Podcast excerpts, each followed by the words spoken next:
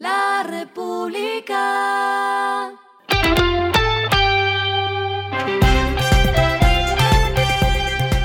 Al final de la jornada, esto es lo que debes saber sobre el comportamiento de los negocios, las finanzas y la economía. Las movidas de hoy fueron.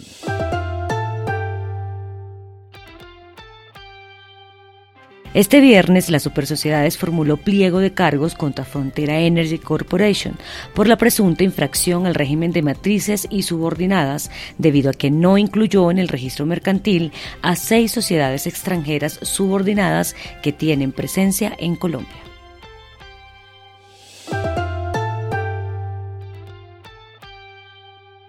BNP Paribas le apuesta a reducir la financiación para la extracción y producción de petróleo en un 25% para 2025, mientras que para 2030 el objetivo es reducirla en más de 80%, pasando de 5.367 millones de dólares a 1.073 millones de dólares.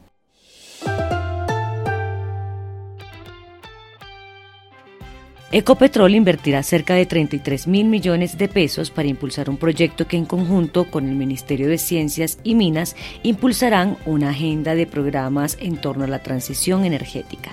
El proyecto va enfocado en el fortalecimiento de procesos bioindustriales y biotecnológicos que favorezcan la preservación y el aprovechamiento sostenible de la biodiversidad. Lo que está pasando con su dinero.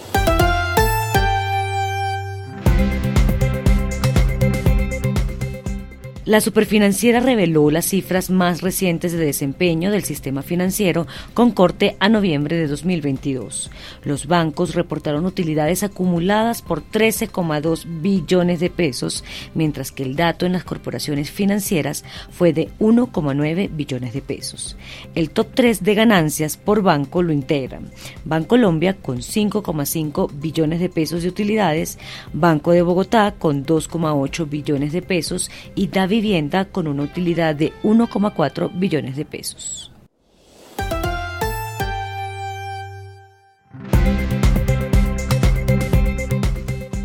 Los indicadores que debe tener en cuenta. El dólar cerró en 4.777,73 pesos, subió 35,68 pesos. El euro cerró en 5.107,39 pesos, bajó 0,27 pesos. El petróleo se cotizó en 79,83 dólares el barril. La carga de café se vende a 2 millones 20 mil pesos y en la bolsa se cotiza a 2,32 dólares. Lo clave en el día.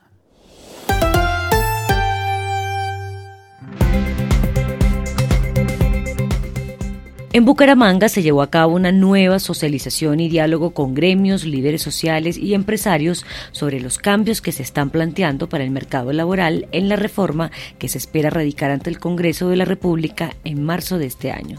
El viceministro de Trabajo, Edwin Palma, se refirió a uno de los cambios que se contemplan para el documento final, y es que los conductores de plataformas y modelos webcam empezarían a cotizar en el sistema de seguridad social. A esta hora en el mundo.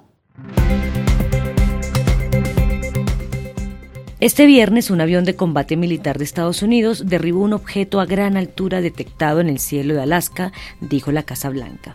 El objeto volaba a una altitud de 40.000 pies y representaba una amenaza razonable para la seguridad de los civiles, dijo en una rueda de prensa John Kirby, portavoz del Consejo de Seguridad Nacional.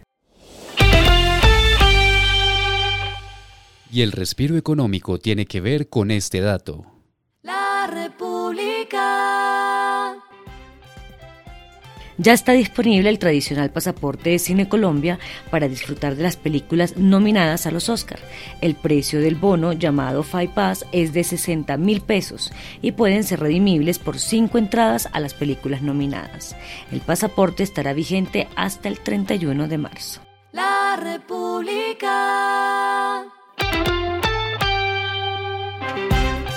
Y finalizamos con el editorial de mañana. ¿Qué tiene de malo ChatGPT según la historia? Acemoglu dice que la inteligencia artificial puede desplazar trabajadores y degradar al consumidor, pero la historia económica dicta que no siempre ocurre lo mismo en estos casos.